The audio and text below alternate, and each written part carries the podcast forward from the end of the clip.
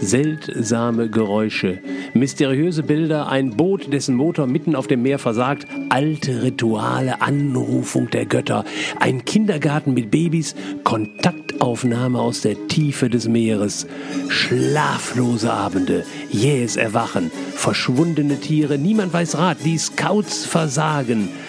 Das ist ein Fall für Schamanski. Herzlich willkommen im Podcast Ein Fall für Schamanski. Mein Name ist Andreas Henning, besser bekannt als Schamanski.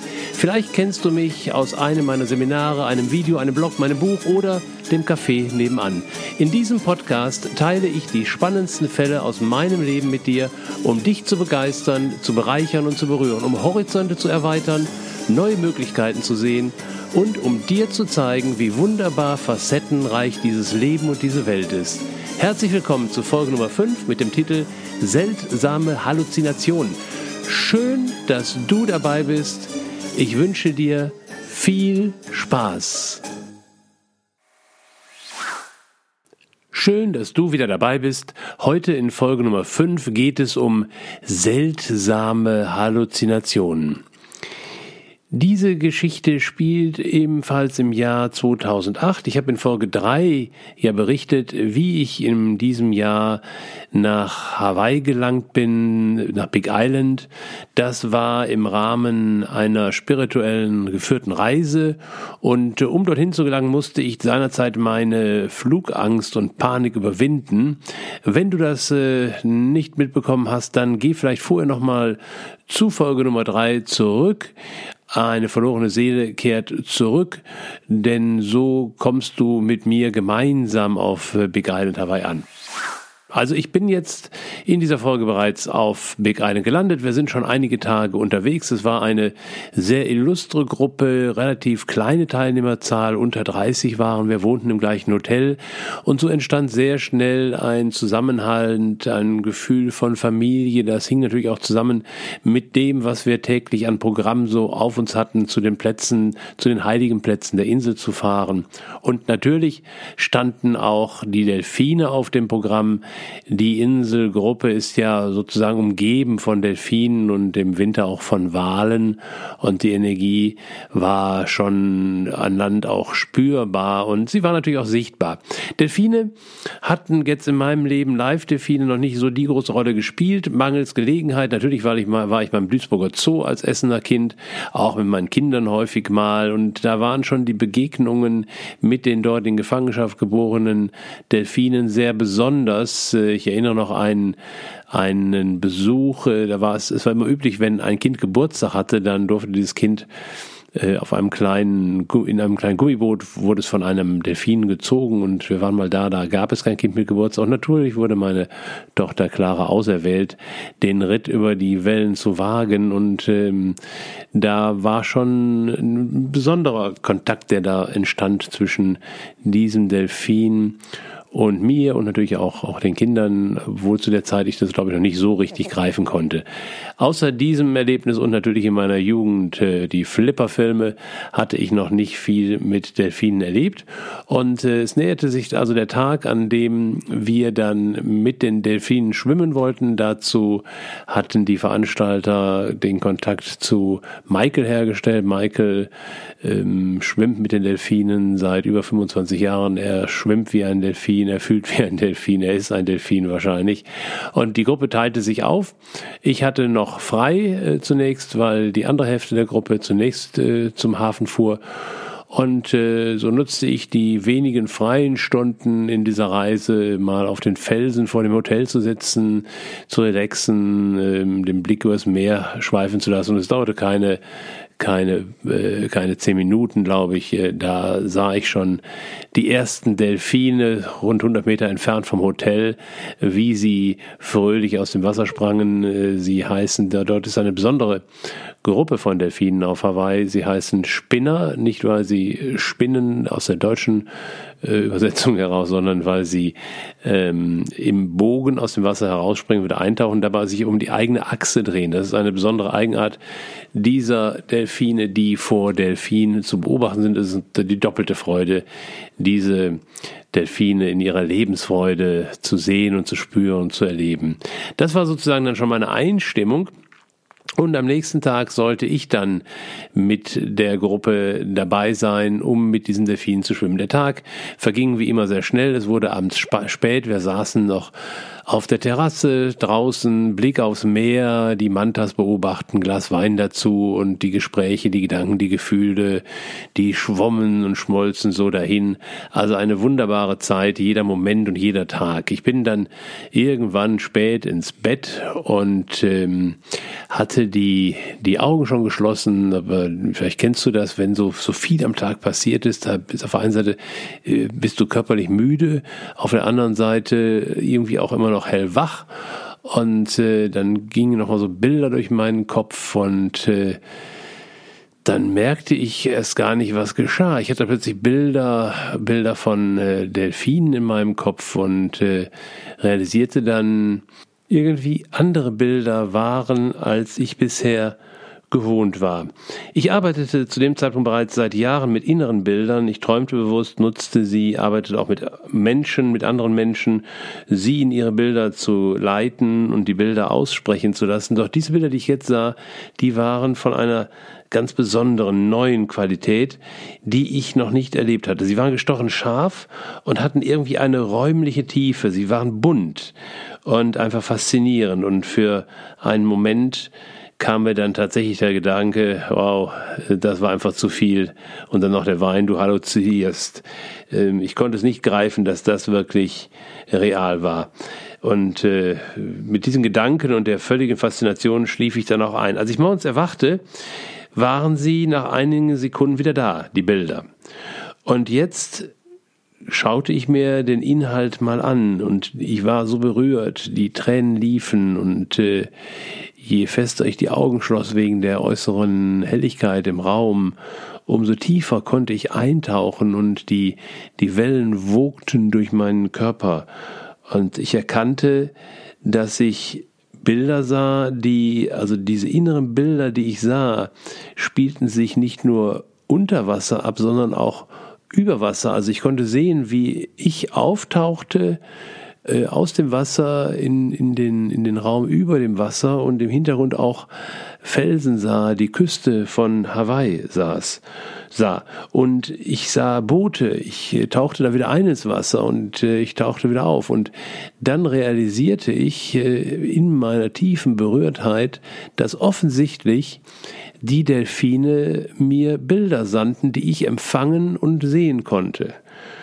Und das erklärte auch dieses gestochene Schafe, also die Schärfe der Bilder, die ich schon am Abend vorher wahrgenommen hatte und diese Dreidimensionalität, das stellte sich jetzt auch wieder auf ein und ich ähm, war völlig begeistert und, und ich weiß nicht, wie lange ich auf dem Bett lag.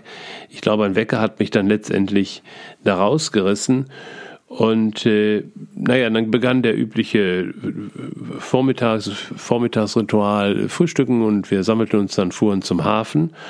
Und äh, ich war noch, noch berührt von, von den Bildern, aber ich vergaß dann auch wieder die Situation und war ganz konzentriert auf das, was nun vor uns lag. Und wir fuhren zum Hafen und das ist ja auch, ein Hafen ist immer eine gewisse Abenteuerlust, die sich für mich da einstellt, Flughäfen oder Häfen, da pulsiert das Leben und wir trafen dann Michael und äh, seine Frau und seine Crew und sind aufs Boot. Und ähm, wir fuhren relativ schnell los und noch äh, beim Rausfahren begann Michael dann äh, seine hawaiianischen Rituale. Er ehrte die Sonne und die Götter und die Himmelsrichtungen und erzählte einfach ein, ein wenig auch von den hawaiianischen Traditionen und welche große Bedeutung auch die Delfine ähm, haben. Und dann sagte er, dass er eben meistens ähm, in der Saison sicherheitshalber jemanden vorschickt, so eine Art Scout, der eben ausmacht, wo die Delfine an diesem Tag sind. Denn Delfine leben zwar in kleinen äh, Familien, aber sind letztendlich als ganz große Gruppe miteinander verbunden und deshalb weiß man nie, wo sie so den am Tag äh, oder am nächsten Tag sein werden. Und es ist auch so, dass sie äh, nachts äh, offshore sind, also weit draußen im Meer, um zu jagen und tagsüber, so wie jetzt, eben in Inselnähe, meistens in, in Buchten, um zu schlafen.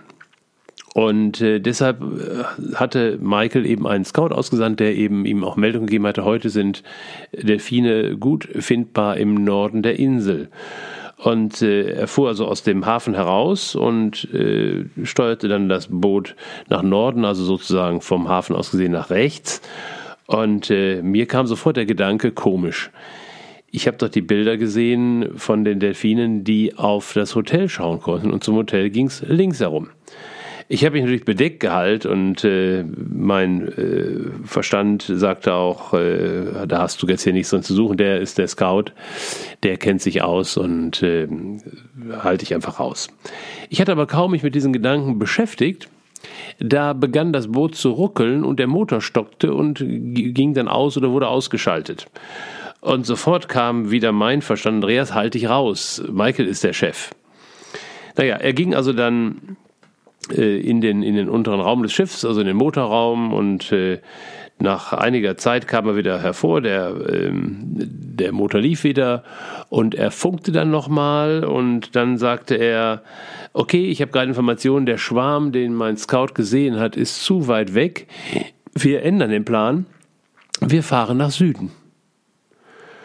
Und Jetzt traute ich mich, meinen Weggefährten aus dem Seminar von meinen morgendlichen Erlebnissen zu erzählen und habe dann gesagt, ja, also genau da habe ich sie gesehen. Wir fuhren also dann 30 Minuten in die andere Richtung und suchten und schauten, doch wir fanden keine Delfine. Wir mussten tatsächlich so weit fahren, bis wir exakt vor unserer Hotelanlage waren, also genau da, wo ich die Bilder gesehen hatte. Und dann hatten wir sie plötzlich. Und nun sahen wir auch relativ schnell, warum sie uns gerufen hatten, denn sie hatten Babys dabei. Es waren also Eltern und Babys und wie sich später herausstellte, auch noch äh, so eine Art Kindergärtnerin, die mit dabei waren. Und wir waren völlig begeistert und fasziniert, doch Michael war sehr verharrend und sagte, das hätte er jetzt in der Form noch nicht erlebt und normalerweise wollen diese, diese Kindergärten auch wirklich nicht gestört sein. Er war also hin und her gerissen. Inzwischen hatte ich ihn auch in meine Bilder eingeweiht. Und er entschied dann zumindest mal die ersten Taucher schon mal vorsichtig an die Delfine heranzulassen um dann zu schauen, wie es sich weiterentwickelt. Und so geschah es dann, also die ersten durften dann tatsächlich zu diesem Kindergarten hinzustoßen und wer es schon mal von die, euch erlebt hat, äh, Schwimmen mit Delfinen hat schon, schon äh, eine ganz besondere Qualität. Aber äh, dann mit, ähm, mit Babys noch dabei. Also das war wirklich eine extrem seltene Möglichkeit. Und Maike sagte auch mit einer Gruppe würde er dies zum ersten Mal erleben. Natürlich hatte er schon, wenn er allein unterwegs war, solche Kindergärten besucht. Also es ging gut, die Gruppe akzeptierte uns und wir konnten tatsächlich dann auch alle, wir waren rund zehn oder zwölf Teilnehmer, wir konnten also alle komplett ins Wasser gehen und uns vorsichtig in der Gruppe bewegen. Und der große Vorteil war, ich vermute mal wegen der Babys, es war auch nicht so, dass der Schwarm schnell weiterzog. Wir brauchten also nicht immer wieder ins Boot mitfahren, wieder raus ins Wasser, sondern wir konnten die ganze Zeit hier an dieser Stelle im Wasser bleiben und äh, es genießen. Apropos genießen, das gelang mir dann allerdings nur sehr kurz, weil ich hatte, äh, ich war zu der Zeit noch Brillenträger und äh, der Service war, dass ich eine Taucherbrille bekam mit Dioptrienstärke. Das funktionierte dann recht gut. Ich konnte also tatsächlich etwas sehen und war ganz begeistert. Doch dann wurde mir irgendwann flau und dann regelrecht schlecht. Und äh, ich musste also das Wasser verlassen und äh, hatte das Gefühl, dass ich wirklich seekrank war von dem Schaukeln auf dem Wasser. Ich bin normal wenig anfällig dafür und das war so die Erklärung, die ich fand und war dann natürlich auch sehr enttäuscht, aber es ging nicht, äh, äh, mein Magen spielte da absolut äh, nicht mit und äh, ich ging dann an Bord und da saß dann eine der Betreuerinnen, Mary Ellen, Ellen, die die Tour auch seit vielen Jahren mitorganisiert. Sie gab mir ein Gingerbonbon und legte mir sanft die Hand auf die Schulter und sagte, das geht manchen so, das ist, wenn die Delfine besonders intensiv mit dir arbeiten. Oh, dachte ich. Und sie sagte, bei manchen machen sie das im Wasser, mit anderen lieber hier oben. Gib dich einfach hin. Und Dem Rat folgte ich dann, naja, mehr zwangsläufig, so schlecht wie mir war, doch ich machte es mir einigermaßen auf dem schaukelnden Boot bequem und jetzt mit dem Schaukeln des Bootes strömten auch Wellen durch meinen Körper, durchzogen mich und, und der Körper vibrierte und schluchzte regelrecht. Und all die angesammelte Trauer und Sehnsucht, die, die unerfüllten Hoffnungen aus Jahren und Inkarnationen flossen aus mir heraus und ich fühlte mich geborgen und konnte es geschehen lassen. Und der Vorteil war, dadurch, dass ich jetzt an Bord war, musste ich mir keine Gedanken und Sorgen um meinen im Wasser dümpelnden Körper machen. Ich konnte mich also tatsächlich mehr mehr hingeben als im Wasser. Und die Delfine arbeiteten mit mir und ich konnte es, konnte es daran sehen, dass noch andere Gäste an Bord geblieben waren.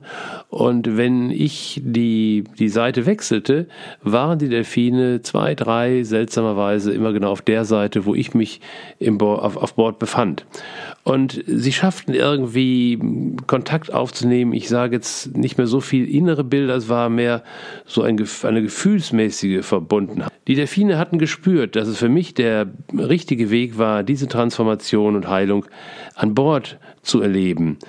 Und es ließ dann nach, die anderen waren immer noch im Wasser und ich spürte nur noch tiefe, tiefen Frieden und Dankbarkeit, eine Verbundenheit mit der Welt und vor allen Dingen mit diesen Geschöpfen, ähm, die immer noch ein Stück weit gemeinsam mit, dem, mit den Wahlen ein Feld halten, um diese Welt, in der wir leben, zu stützen. Und Glücksgefühle stellten sich dann ein. Und äh, selbst jetzt, äh, nach, nach zehn Jahren, wenn ich äh, da mich nochmal reinfallen lasse, ist, sind diese Gefühle für mich immer noch präsent. Und äh, diese, diese, diese heilerischen Fähigkeiten, die ich spüren konnte, zusammen mit der, mit der Wissensvermittlung und eben auch diesen gestochen scharfen, dreidimensionalen Bildern, sind schon etwas Besonderes. Und es war dann auch so, dass äh, die Reise dann äh, sehr intensiv weiterging. Wir hatten noch viele Plätze, die wir besuchten und die Delfine tauchten nochmal auf. Und es war dann tatsächlich so, dass ich, als ich schon Tage wieder zu Hause in Deutschland war, es noch einige Male äh, geschah, dass ich beim Einschlafen oder beim Aufwachen diese Bilderübertragungen der Delfine wahrnehmen konnte, was nochmal zeigt, dass auf dieser Ebene, auf der sie arbeiten, Raum und Zeit Zeit wirklich nicht ähm, vorhanden sind, denn wir sprechen hier nun mal über die größtmögliche Entfernung, die auf der Erde überhaupt möglich ist, von hier zum anderen Seite, zur anderen Seite der Welt. Und es ist nochmal ein Unterschied, ob ich einen Impuls empfange oder an jemanden denke oder eben wirklich diese klaren Bilder bekomme. Und bis heute ist es mir nicht gelungen, diese diese Übertragungsstrecke zu nutzen für andere Übertragungen. Ich glaube aber, dass es Menschen gibt, denen das inzwischen gelungen ist und dass das sicherlich auch noch ein, eine gute Forschungsmöglichkeit ist, dieses, diese holographischen Bilder zu übertragen, zu senden und zu empfangen. Naja, wir werden sehen, diese Geschichte hier ist jetzt zehn Jahre her, doch sie ist in mir immer noch aktuell und ich glaube auch vom Inhalt her ist sie immer noch aktuell. Sie hat einfach ähm, mir gezeigt, dass es noch ganz andere Möglichkeiten und Ebenen gibt und wenn ich auch die Möglichkeit mit den Delfinen nicht so sehr genutzt habe, dann hat sich doch vieles, vieles daraus entwickelt, was ich in den nächsten Jahren aktiv, konkret nutzen konnte, wenn es darum ging, eine Lösung zu finden für eine Situation, die sich mit herkömmlichen Möglichkeiten und Mitteln erstmal nicht lösen ließ. Das wurden dann immer mehr tatsächlich die Fälle für Schamanski. Wenn dich das also interessiert, äh, die, sowohl diese Hintergründe, wie es dazu gekommen ist und auch natürlich die weiteren, die vielen konkreten Fälle, die ich lösen durfte oder wo ich zur Lösung mit beitragen durfte, dann bleib einfach dabei in dieser Serie, weil genau darum wird es auch in den nächsten Folgen gehen. Deswegen schön, dass du dabei warst. Danke, danke für dein Interesse und ich hoffe, du konntest dich ein wenig mitfallen lassen in diese Bilder. Ich werde sicherlich in den nächsten Tagen oder maximal Wochen auch mal eine Meditation Meditation dazu aufsprechen. Mit entsprechender Musik fällt es noch ein bisschen leichter, sich den Delfinen zu nähern.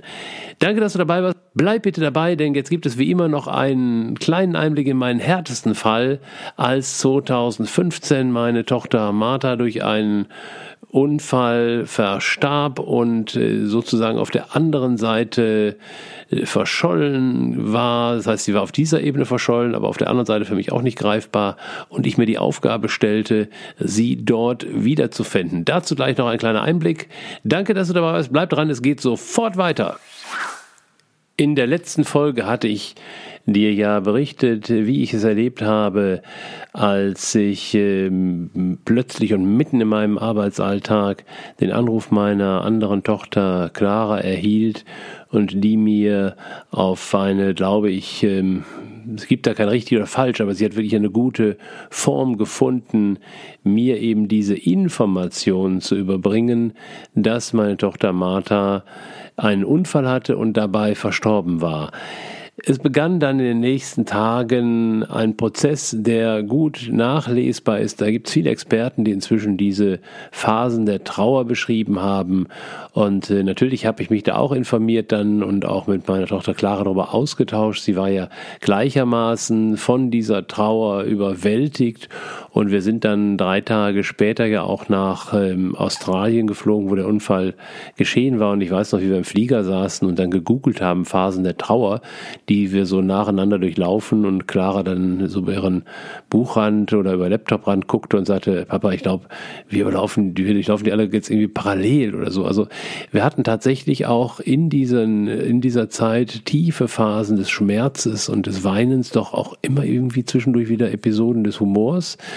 Dazu trug sicherlich sehr stark bei, dass ich heute weiß, dass Martha uns zu der Zeit schon sozusagen von der anderen Seite sehr intensiv begleitet und unterstützt hat, so wir es denn zulassen konnten. Das konnten wir in den ersten Tagen natürlich überhaupt nicht, weil einfach diese emotionale Überforderung ihren Tribut zollte und wir kaum in der Lage waren, wie normale Menschen in Anführungsstrichen zu funktionieren, geschweige denn ich in der Lage war, mich meiner Medialität zu widmen. Ich hatte, ich war in gewisser Weise technisch offensichtlich vorbereitet auf diese Lebenssituation, denn ich hatte einige Jahre mit einer Lebenspartnerin verbracht, die sich zu der Zeit als Medium ausbilden ließ, also die Kontakt zu Anderwelten und zu tieferen Bewusstseinssphären herstellen konnte, sich darin ausbilden ließ, sich trainierte und klar war ich ihr erstes Versuchskaninchen und klar erlernte ich diese technischen